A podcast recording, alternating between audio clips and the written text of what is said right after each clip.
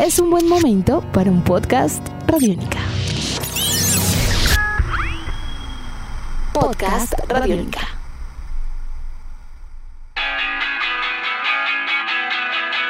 A nivel mundial, hablar de fútbol italiano es hablar de Juventus, un equipo que no solo domina de forma abrumadora el campeonato desde hace varios años y de manera consecutiva, sino que tiene en sus filas a jugadores como Cristiano Ronaldo, Dybala y Cuadrado.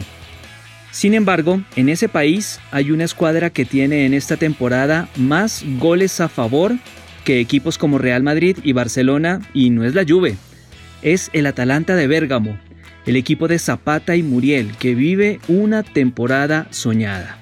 Así comienza Tribuna Radiónica. Todo comenzó un 14 de junio de 2016. El Atalanta había anunciado la contratación de Gian Piero Gasperini como su nuevo entrenador, el cual se caracteriza por la vocación ofensiva que le imprime a sus equipos. Desde entonces, el equipo de Bérgamo adquirió regularidad en su desempeño, manteniéndose vigente en la parte media de la tabla y logrando acceso a torneos europeos, esto en la temporada de 2017, y algo que no lograba Atalanta hace 27 años, todo un suceso. El esplendor de Gasperini hasta el momento llegó para la temporada 2018-2019 logrando dejar a los Nero-Azzurri de Bérgamo en la tercera posición en la tabla, todo un hito, superando equipos de mayor tradición, de presupuesto bollante, como el Inter y el Milán, por ejemplo, y clasificando por primera vez en su historia a la Champions League. Inclusive, en esa temporada, Atalanta se dio el lujo de eliminar a Juventus en las semifinales de la Copa Italia, aunque en la final cayó contra la Lazio. ¿A qué juega el Atalanta? El Atalanta apuesta por la recuperación de la pelota en el medio campo, poblándolo, llenándolo de volantes. 3-5-2 o 3-4-3 es el esquema táctico. Defiende con apenas tres jugadores y le mete mucha intensidad a la zona de volantes, lo cual lo convierte en un equipo indescifrable. ¿Por qué decimos indescifrable? Pasa que así como es capaz de marcar de a tres o cuatro goles por partido, pues también puede llegar a recibir muchos goles en contra. Puede lucir desbalanceado por momentos y es tal vez por eso que le cuesta mucho al Atalanta llegar a la parte alta de la tabla y pelear con Juventus el campeonato, por ejemplo. Revisemos su campaña en la Champions. Debutó de la peor manera posible, fue goleado 4 por 0 por el Dinamo de Zagreb. Luego perdió de local con el Shakhtar y posteriormente cayó con el City de Guardiola, que le metió 5 goles en Manchester. Una primera vuelta para el olvido. ¿Cómo clasificó octavos de final? Pues con dos victorias y con un empate. Se metió por una ventanita, pero ya en esta instancia le marcó 8 goles al Valencia, 4 en la ida y 4 en la vuelta.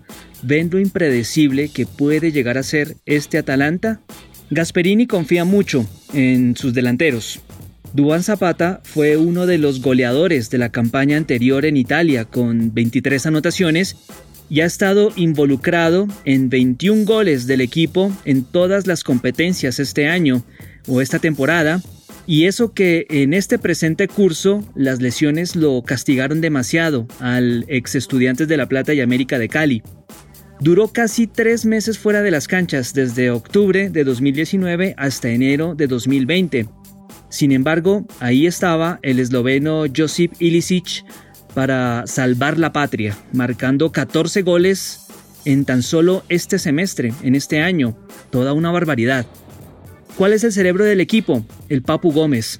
En este curso tiene 6 goles y 11 asistencias y mueve los hilos y el funcionamiento colectivo de la escuadra junto al centrocampista croata Mario Pasalic, que hizo una gran temporada y el Atalanta pues compró su pase. Y como todo esto se demuestra con números, pues les dejo este dato. El 10 de noviembre de 2019 fue la última vez que el Atalanta no marcó goles, 0-0 ante la Sampdoria. De ahí en adelante su cita con el gol ha sido ineludible, infaltable totalmente. ¿Cómo le ha ido a Luis Fernando Muriel con Gasperini? Pues ha jugado en este año, en esta temporada, 29 partidos, 10 de ellos como titular. Ha marcado 14 goles y le rinde a Muriel. Creo que el director técnico ya lo encasilló como un jugador explosivo en los segundos tiempos y es un segundo delantero, acompañando siempre a un referente en el área. Tiene funciones colectivas Muriel, es un poco más eh, retrasado, juega unos metros un poco más alejado del área, pero también es posicionado sobre los costados para darle un poco más de amplitud al equipo y con dos carrileros como los tiene el Atalanta en su esquema, pues obviamente le da, le da muchas variantes ofensivas con Muriel allí. Actualmente el Atalanta está cómodo en la tabla, es cuarto, y aunque está algo lejos del tercer puesto, pues guarda una cómoda diferencia con el quinto de la clasificación que es la Roma. ¿Qué viene ahora para ellos? Bueno, partidos durísimos, Napoli, Juventus, Milán e Inter, pero por supuesto también está la Champions aguarda por su rival en cuartos de final y en este nuevo sistema del torneo por la pandemia y por lo que se tiene que jugar en Portugal, pues al Atalanta le puede favorecer y muchísimo, porque es a partido único y cualquier cosa puede llegar a pasar, incluso que una región tan golpeada por la pandemia como Bérgamo siga sonriendo a costas del fútbol, gracias a su hijo ilustre, el Atalanta. Edición de este podcast a cargo de Juan Pablo Pérez. Mi nombre es Juan Pablo Coronado y nos volveremos a encontrar pronto en otra edición de Tribuna Radiónica. Hasta pronto. Nuestros podcasts están en radionica.rocks, en iTunes, en RTVC Play y en nuestra app Radionica para Android y iPhone. Podcast Radionica.